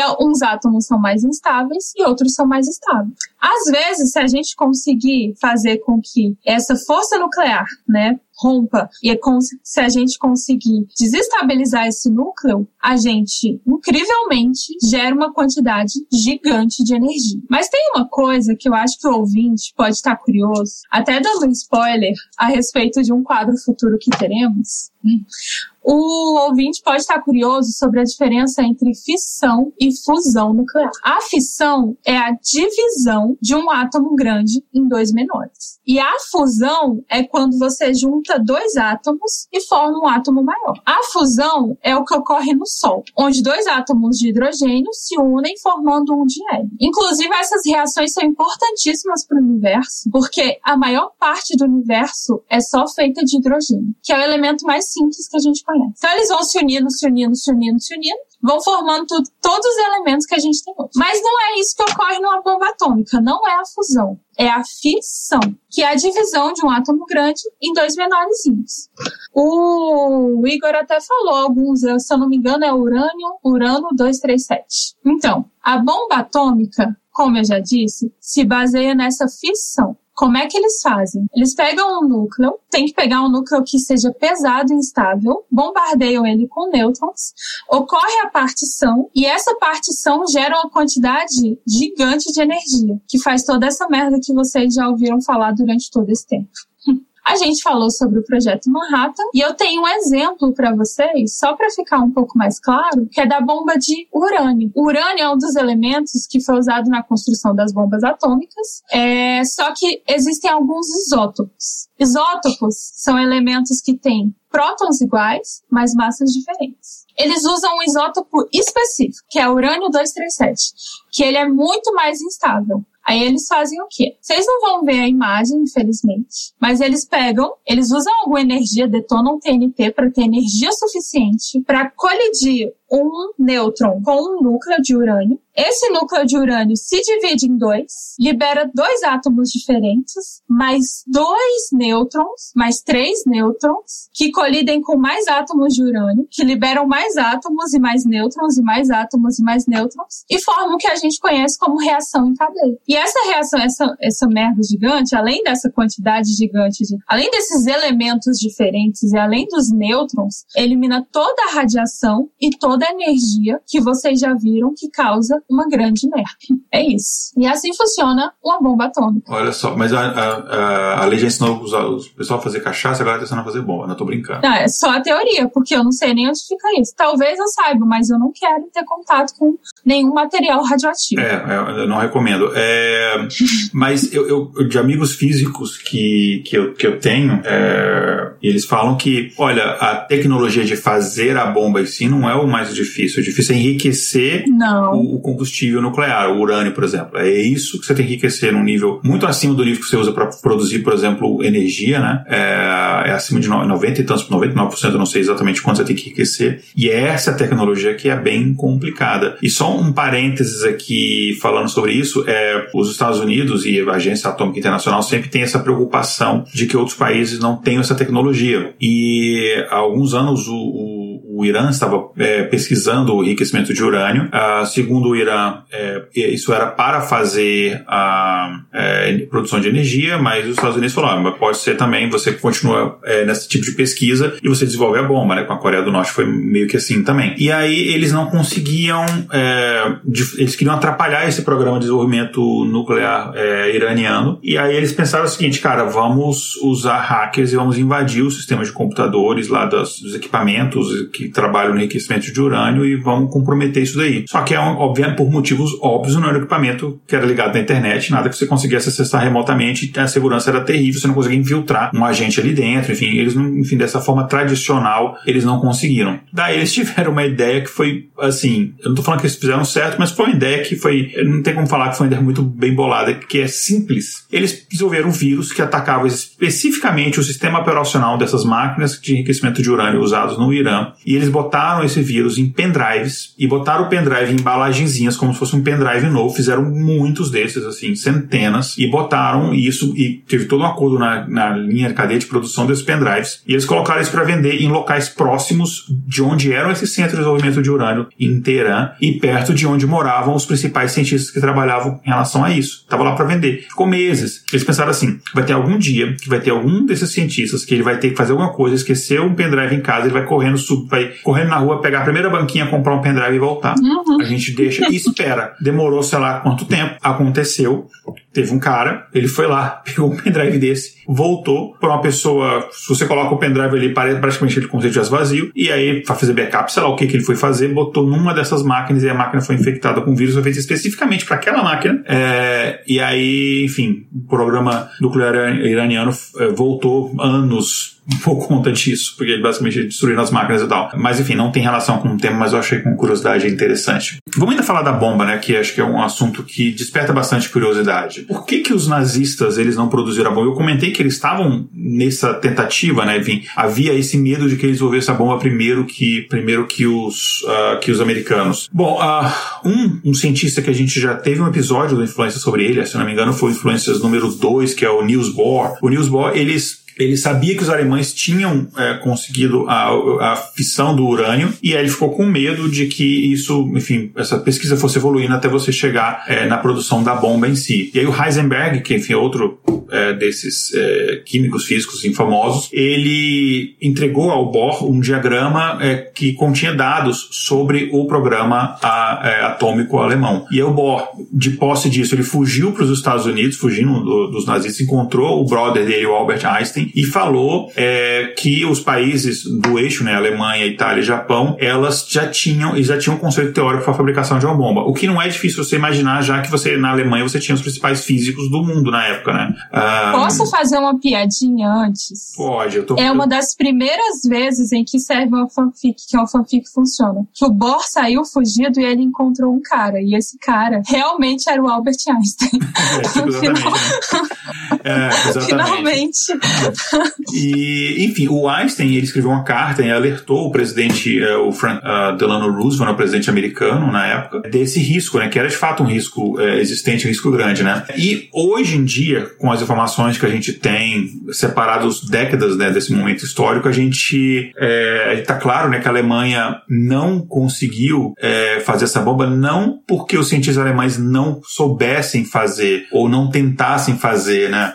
claro, tinha uns que tinham certa relutância em fazer, mas enfim, é meio que é como dizia o Van Braun, né, que ah não, eu fui obrigado a fazer o V1 e V2, enfim, mas é outra questão. Mas eles tinham essa capacidade, eles estavam fazendo isso, mas a questão é que a Alemanha ela produziu um, o que a gente chama de máquina de guerra em, extremamente especializadas e eles meio que não podiam dedicar os recursos necessários para a produção dessa bomba. Você viu, quando a gente falou lá de dos bilhões de dólares gastos no, no projeto Manhattan, isso em valores de hoje é muito mais. Pode parecer pouco em termos de orçamento de guerra, mas para a época isso era muito, muito, muito dinheiro. E a Alemanha não, não, não tinha essa, não teve esse interesse e tal. É porque eles estavam, enfim, é, guerra em duas frentes, né? E, os, e o, por exemplo, um dos aliados mais fortes deles no início, que era a Itália, basicamente não deu nem pro gasto, eles tinham que ainda proteger a Itália. Então foi mais isso. Eles tinham capacidade, eles tinham interesse, eles tinham tecnologia, eles tinham tudo, só que não houve a, a, a grana e o direcionamento dos esforços para esse tipo de coisa, né? E aí eles acabaram abandonando essa tentativa e eles passaram a se dedicar a uma coisa que eles viam como mais efetivo, que era a construção de foguetes, que na visão deles teriam um retorno mais rápido, né? Então a gente falou dos V1 e V2, enfim, dos mísseis, primeiros mísseis balísticos de longa distância que, enfim, saíam ali da, da, da parte continental da Europa e conseguiam atingir Londres, enfim.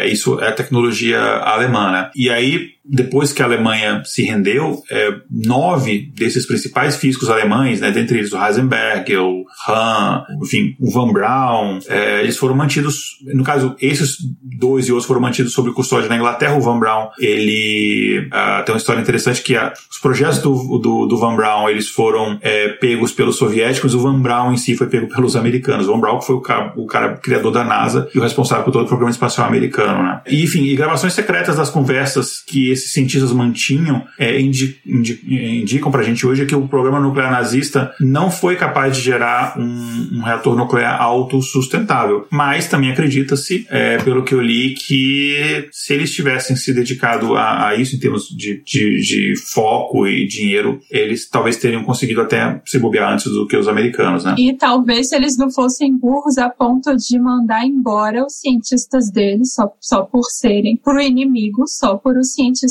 deles serem judeus ou algo do tipo. Pois é, né? Então, enfim, a bomba atômica. A burrice. A, a bomba atômica, que foi a mais mortal e sinistra mais ouvida, deu origem a uma família de explosivos potentes, né, como a bomba de hidrogênio, é, que pode, de fato, né, a gente tem potencial nuclear para acabar com a vida na Terra, a vida humana na Terra, principalmente, várias vezes, né? É... E por que, que a gente ainda não fez isso, Igor? Então, a gente, cara, é muito interessante. A gente tem um episódio do Intervalo de Confiança que eu, infelizmente, não vou lembrar o número, mas é um episódio que a gente fala sobre. Eu posso daqui a pouco dar uma pesquisada no número exato, mas é um episódio que a gente fala sobre as formas é, das vezes que a gente a humanidade quase foi extinta. E algumas dessas vezes são de. É, eu não vou falar aqui porque tem episódio que a gente fala só sobre isso. De vezes que a guerra aconteceu por coisa de. Não aconteceu por causa de segundos. Guerra nuclear entre as duas potências não aconteceu por segundos. E foram muitas vezes. Então isso quase aconteceu muitas vezes. A gente ainda tem esse risco. O relógio, o relógio nuclear, né, o, relógio do apocalipse, como é que é o nome do.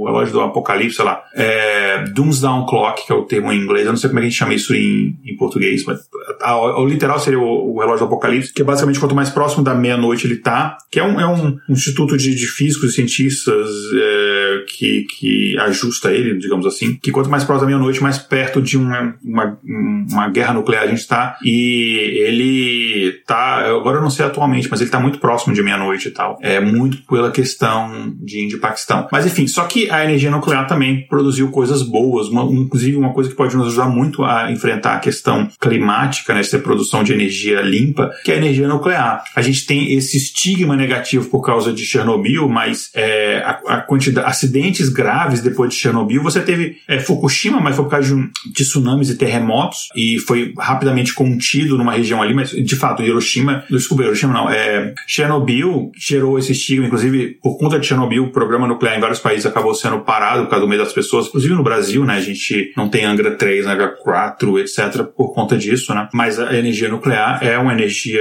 das mais limpas que a gente tem hoje em dia, por incrível que pareça, apesar do lixo nuclear é uma coisa que a gente sabe lidar, uh, e com grande potencial, porque você tem uma, uma, produção de energia muito grande, mas infelizmente não tem tanto investimento. Hoje em dia ela é bem segura. Chernobyl acabou gerando enfim, mudança nos protocolos, etc. Mas foi um, um, um detrimento, foi uma consequência, digamos assim, dessa pesquisa em energia nuclear que aconteceu nessa época. Uma outra coisa é o seguinte: tem uma pergunta aqui, se vocês quiserem pensar enquanto eu, eu, eu faço, falo encerrar as partes de bomba. O William também perguntou, nosso ouvinte William, e se você está você tá ouvindo a gente depois, está tá pensando assim, como é que as pessoas conseguem mandar perguntas ao vivo? É porque os nossos apoiadores conseguem assistir nossas gravações ao vivo. Depois a gente vai falar como é que você pode se tornar um apoiador. Mas, enfim, o William perguntou se a gente comentou sobre o desenvolvimento científico no Brasil durante esse período. É, mas antes de falar isso, deixa eu terminar o raciocínio aqui. Uma coisa muito doida que foi discutido, e aí, Tamires, fica à vontade para me falar aí que você está falando besteira, me corrija se eu estou falando besteira. Isso é um conhecimento de leigo, não sou físico. Mas o, o, o pouco que eu sei é que havia, foi levantada a hipótese durante o projeto Manhattan de que até mesmo um teste de uma bomba pudesse ocasionar uma reação em cadeia que pudesse basicamente ionizar a nossa atmosfera e a gente basicamente perderia a nossa atmosfera e acabaria com a vida no planeta. É, só que era uma probabilidade muito pequena e eles acabaram prosseguindo com os testes.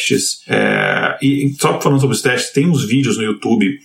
Eu vou tentar colocar alguns no, no post do episódio quando o episódio sair, mas tem uns vídeos no YouTube que mostram esses testes, assim, que eles faziam uma, no deserto umas cidades meio cidades cenográficas, sei lá, e colocavam em bonecos, e era sinistro que eles botavam bonecos de pessoas quando tivessem situações do cotidiano. Uma família vendo TV, uma pessoa tirando roupa do varal, assim, e aí eles filmavam aí explodiu uma bomba a uma determinada distância e aí depois viam o efeito que aquilo causava naqueles bonecos. Enfim, a ideia é que o boneco tinha uma, uma textura, uma consistência mais parecida que eles conseguiam na época fazer com o corpo humano para ver os efeitos e tal. E é um negócio assim, muito sinistro. É... E só do volume da bomba a gente dá pra gente fazer um episódio gigantesco inteiro sobre isso. Uh, mas a gente chegou a desenvolver bombas mais. Teve a grande Kizar, né, que era a bomba soviética, que essa de fato tinha assim uma capacidade, cara, eu não vou lembrar, 50 50 megatons, não sei. Era uma quantidade absurda que até os soviéticos começaram a ver que o negócio estava indo longe demais e tal. E aí depois disso, depois da crise de 2064 em Cuba, é, que foi, na verdade, um dos estopins da, até da própria origem da internet, é, que aí começou a ter conversa de que não, a gente tem que começar a dialogar, né, as duas grandes potências, para evitar de fato que a gente use esse arsenal, né. Uh, vamos lá, William. Eu, eu não conheço,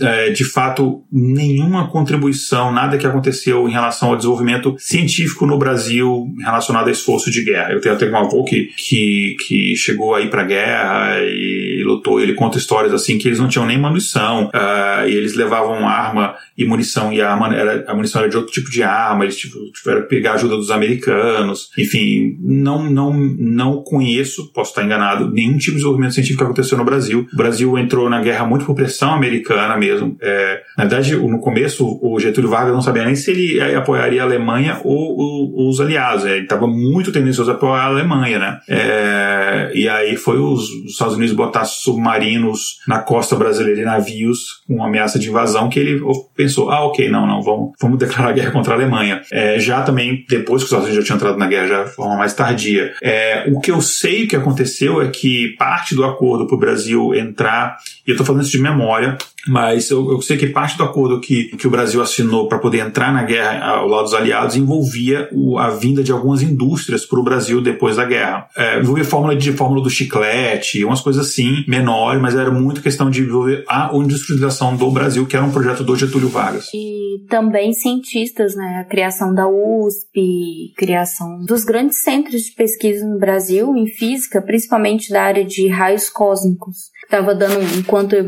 você falava, eu estava dando uma olhada aqui. Tem o Gleb Watag, que foi um, acho que foi um fundador da USP, se não me engano, do Instituto de Física da USP.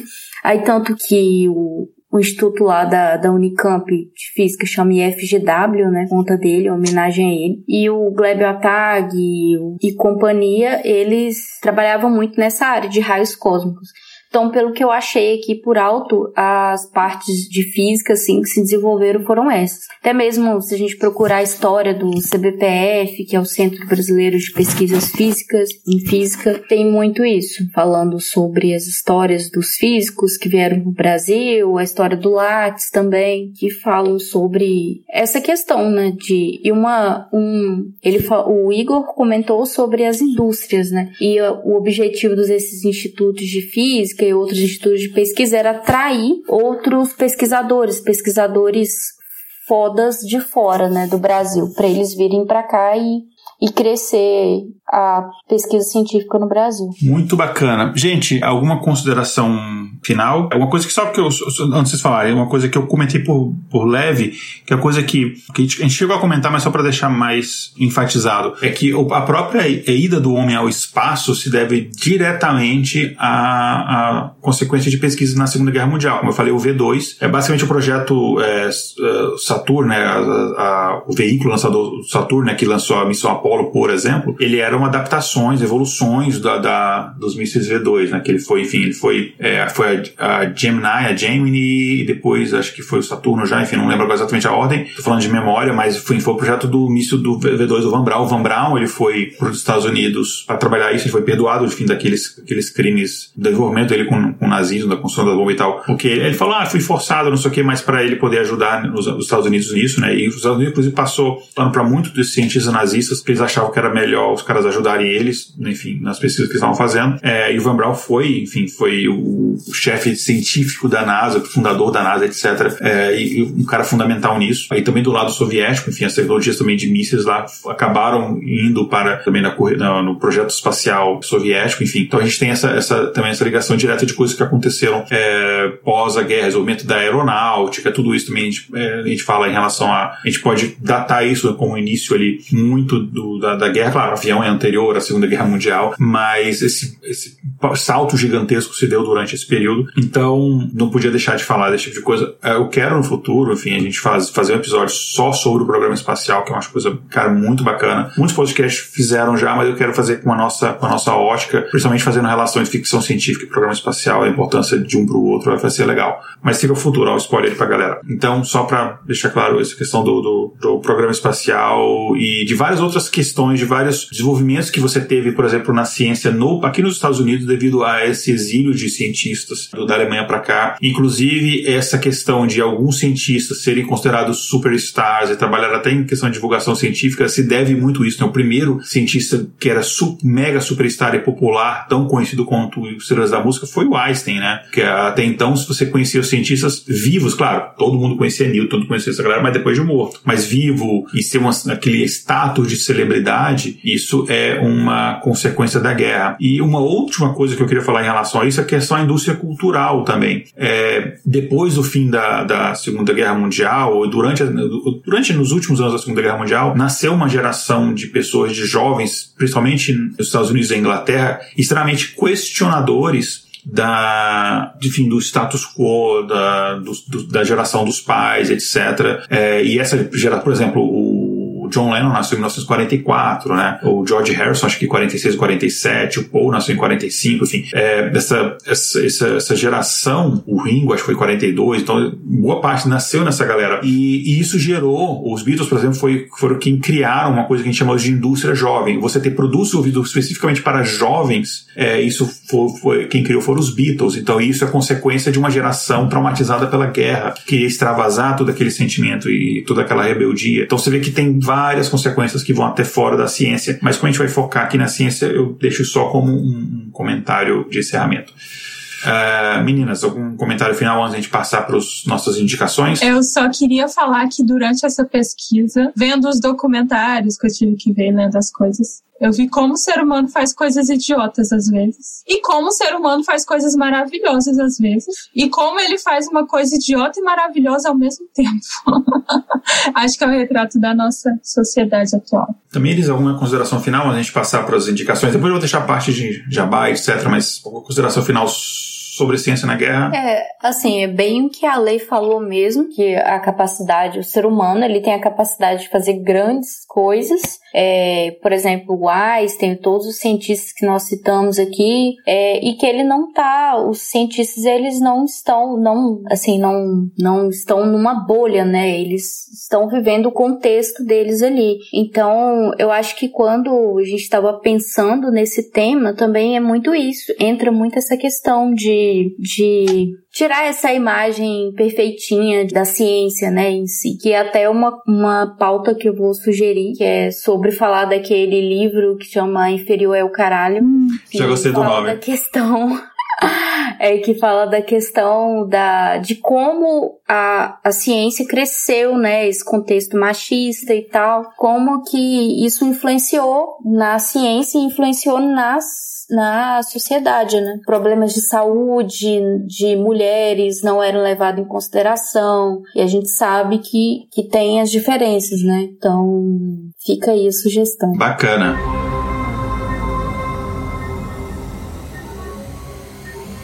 Espaço Amostral.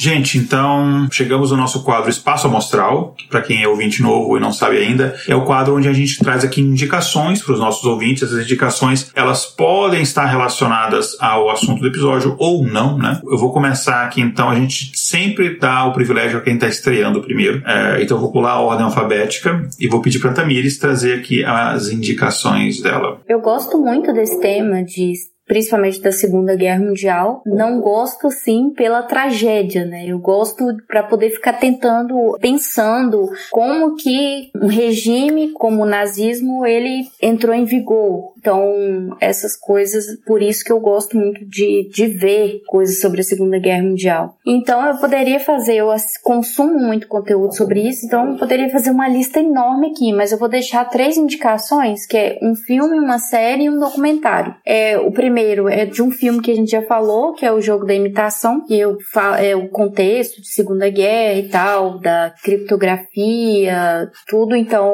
o objetivo, não vou falar da detalhes, porque vocês têm que assistir. É um filme que ele fala, é meio que uma biografia do Alan Turing. Então, fica a indicação de filme. E a série é a primeira temporada, que também já mencionei, que é a temporada da, de Gênios, que é sobre a vida de Einstein. Então fala também desse contexto de guerra dele, da vida, dos conflitos entre cientistas. E por último, o documentário, que é da Liz Meitner, do Otto Hahn, que também foi mencionado no, nesse podcast, que fala sobre a fissão, a história da fissão nuclear. Então, o documentário é, é acho no YouTube, tem no YouTube esse documentário. É Lizzie Meitner em Otto Hahn, A História da Fissão Nuclear. Bacana. E Ale, o que, que você trouxe pra gente de indicação? Eu não gosto de guerra, nem de briga, nem de tragédia. Foi até um grande desafio. Eu tive que consumir muita coisa para conseguir participar daqui hoje. Foi muito louco. E uma das coisas que eu consumi foi a Segunda Guerra em Cores, que é uma série da Netflix que eu recomendo. E fora da pauta, a única coisa que eu posso recomendar para os ouvintes é que bebam água, se exercitem e que. Não façam bomba. Não sei, não façam. É, não enriqueça, não enriqueça depende, urânio. Depende, depende. Não, enriquecer urânio eu acho demais, mas existem algumas reações que vocês podem fazer que não vão ser tão prejudiciais. Legal. então não façam bomba, não é algo que eu diria para vocês, meus amigos. Eu vou deixar três indicações, quer dizer, uma não é exatamente indicação, que é o seguinte: quem tá vendo aqui no YouTube, é, tá vendo que eu tô com a minha canequinha do intervalo de confiança, ó, tá muito bonitinho a canequinha do intervalo de confiança, e tô com a camiseta aqui, deixa eu ver se eu consigo mostrar. Aqui, ó, Artificial Intelligence will either save the world or kill us all, que é muito do que a gente fala aqui. São estampas exclusivas feitas para o intervalo de confiança aqui, ó, tá vendo? Então a gente tem umas camisetas bem bacanas na nossa lojinha, a gente tem adesivos, a gente tem pôster. É, ali atrás, quem tá vendo ali, tem um posterzinho ali do, do Darwin, né? Viva la Evolution. O Darwin, muito legal, com um chapeuzinho de revolucionário. É, enfim, então, entra na nossa lojinha. Se você tá vendo aqui a, no YouTube, eu vou botar aqui o link aqui na tela, nesse exato momento, o endereço, que é o intervalosconfianca.com.br barra loja. Então, minha primeira indicação é essa. E eu vou indicar aqui, não vou indicar nenhuma série hoje, vou indicar dois filmes. Um filme que eu vi recentemente é muito legal. Uh, o nome, eu vou dar, passar o nome do filme em inglês. Um, e, mas se você pesquisar, tá na Amazon Prime. É, você deve achar. Se pesquisar o título em inglês, você vai, vai achar a versão com legenda em português ou dublado. Que o nome do filme é I See You. Tipo, eu vejo você. É um filme. Se você gosta de plot twist, você vai adorar esse filme, porque ele não tem um plot twist, ele tem vários. Sabe aqueles filmes que você vê uma situação, você acha que está entendendo, e depois você vê aquela situação sobre um outro ponto de vista e você fala: Caraca, eu não tinha entendido nada agora eu tô entendendo a situação. E é esse tipo de filme. Então, se você estiver começando a ver esse filme e você achar que ele é de um determinado gênero e você não gosta daquele gênero, relaxa, continua vendo, vai por mim. Segue a dica do tio Igor. ICU tá no Amazon Prime. E um outro filme, é um filme que não é tão fácil achar, uh, mas aí é o famoso Give Your Jumps, dá seus pulos, mas é um filme para quem gosta de filme clássico, tá? Se você não gosta de filme clássico, você gosta de filme, só curte filmes mais com uma, uma, um ritmo mais é, frenético, aí fica mais difícil você gostar desse filme. Mas é um filme que, assim, tem que entender também, é um filme de 1966. Ele, ele acontece no período da guerra. Ele é um filme, lá vai eu com o filme maluco dele. É um filme tcheco. Na verdade, é um filme da Tchecoslováquia, né? Porque em 66 era Tchecoslováquia. O nome do filme em tcheco é Ostres Ledovany Vlaki, que o título aqui em inglês saiu como Closed Watch Trains, em português saiu como Trens Estreitamente Vigiados. Ele é aquele ritmo de filme antigo, ele é um ritmo mais paradão, mas ele conta a história de um rapaz que ele trabalha numa estação de trem é, na Tchecoslováquia, a Tchecoslováquia ocupada pelos alemães. E, enfim, todos os dramas de um jovenzinho com a primeira namorada e, enfim, tem situações absurdas que não fazem muito sentido para hoje em dia, é, mas assiste. É, é uma hora, e, hora, hora e meia só de filme e tal, enfim, é preto e branco, uh, mas eu, é um filme que eu gosto bastante. Você pega indicações de filmes bacanas da época da Tchecoslováquia, acho que esse talvez seja o mais citado. É um filme bacana. Ah, também você querendo falar alguma coisa sobre isso? Você viu esse filme? Não, eu quero ah, muito tá. ver agora. é porque eu, eu visitei aquele lugar lá da, da, em Praga, em que aqueles paraquedistas se esconderam, uhum. na, dos ingleses que caíram lá. É, e tem um filme sobre ele. É, eu tô até procurando o nome aqui. É a Operação Artrópede alguma coisa assim. Hum, Você já viu? Não, a já- já- alguém, já- alguém já me recomendou esse filme. Eu, eu tenho uma lista de 60 filmes tchecos pra ver. E esse eu não cheguei nesse ainda, mas ele tá na minha lista. Eu participei de um, eu participei de um grupo de filmes, é um grupo bem específico. São filmes, es- são filmes estranhos ou eslavos. Ah, o filme tem que estar nessas duas categorias para eles serem, para serem comentados nesse grupo que eu participo. E é um filme de discussão tcheco de cinema, basicamente, que, que eu tenho. E aí, uh, para entrar no grupo, eu tinha que ter visto esse filme. Ah, também comentou aqui, Arthropoid. Interessante. Eu vou, vou ver, vou, vou- vou subir na minha lista. Mas, enfim, essas são as minhas eh, indicações. Mas tem indicação de uma outra pessoa, né, que vocês queriam fazer um agradecimento, que ajudou bastante aqui, né? Se se eu não me engano, ele, ele é o, o odiador de golfinhos, ou Ale? É, o odiador de golfinhos. Isso é uma piada interna, gente. Não É porque aqui, como vocês podem ver, né, a pauta foi feita por uma física e por uma química. E a gente ficou com um pouco de medo. E tem um amigo meu que se chama Isaac Sassi, que leu a pauta com todo carinho inclusive fez correções na nossa pauta. E eu falo que ele é o meu, um dos meus intelectuais favoritos. Então, eu gostaria de agradecer muito pra ele. E ele deixou algumas indicações, né? Deixou? Aham. Ele deixou aqui o site Faces of Auschwitz, é, que a gente vai colocar o, o link no post do episódio, que ele fala, ele, ele ilustra quem eram as pessoas que foram aprisionadas no, no campo de concentração de Auschwitz. E sobre o bombardeio de Hiroshima, ele, o Isaac, escreveu um texto que ele fala sobre isso. E aí ele deixou aqui um link lá pro Medium dele, que é o isaacsassi.medium.com, mas é, eu vou deixar o link direitinho no post do episódio. É, então você entra lá no intervalo de confianca.com.br, tá aqui na tela agora para quem tá vendo no YouTube. Intervalo de confianca.com.br, você entra lá e você vai ter esses links todos ali. Então fica também um agradecimento ao Isaac. Eu conheci, eu cheguei a conhecer o Isaac pessoalmente num, é, por intermédio da lei. enfim, É bacana. Esse negócio de golfinhos é só é uma piada interna que ele fala que os golfinhos são psicopatas, e aí se gerou toda uma conversa, enfim. Mas é isso então, gente. Muito obrigado a quem está nos acompanhando. Não esqueça, se você puder nos apoiar, né, lá no intervalodeconfianca.com.br barra apoio, nos apoie lá. Ah, espero que vocês tenham gostado desse episódio. Para quem está acompanhando ao vivo ou depois no YouTube, o bruto da gravação. Espero que vocês tenham gostado do novo formato que a gente está fazendo aqui de transmissão, com vinhetinha, com e tal, enfim. E lembrando, se você está acompanhando, essa aqui é a gravação bruta, né? Então não vai ter a mesma qualidade você ouvir o episódio editado, que vai ter as vinhetinhas, vai ter a parte de recadinho e tal. Mas enfim, é uma experiência diferente. E para encerrar de fato, se você, ah, enfim, nos acompanha no YouTube agora ou não, se não é, acompanha, agora a gente está fazendo nos episódios que a gente faz a transmissão, a gente está lançando, depois que o episódio sai, a gente está fazendo alguns cortes de pegar alguns melhores momentos, algumas coisas assim, videozinhos de 5 minutos menos, ou menos. A gente está fazendo, que tá na moda os podcasts fazerem cortes né, no YouTube, a gente está fazendo esses cortes. Então, basicamente, está saindo vídeo praticamente todo dia no nosso canal do YouTube. Então, entra lá no youtube.com/barra intervalo de confiança, tudo junto, e assine o nosso canal, clique no sino, sino da notificação. A gente tem programas exclusivos que só saem no YouTube, igual, por exemplo, Teorema de Segunda, o Mais Valia, enfim. Então, ajuda a gente em todas as redes. É isso aí, gente. Vamos deixar um tchau pra galera. Tchau, tchau, galera. Um abraço. Tchau. Na Leranol.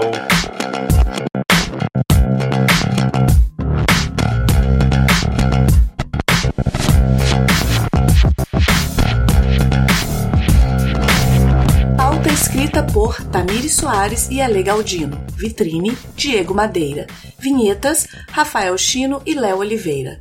Voz das vinhetas, Letícia Dacker e Mariana Lima. Redes sociais e marketing, Vanessa Vieira.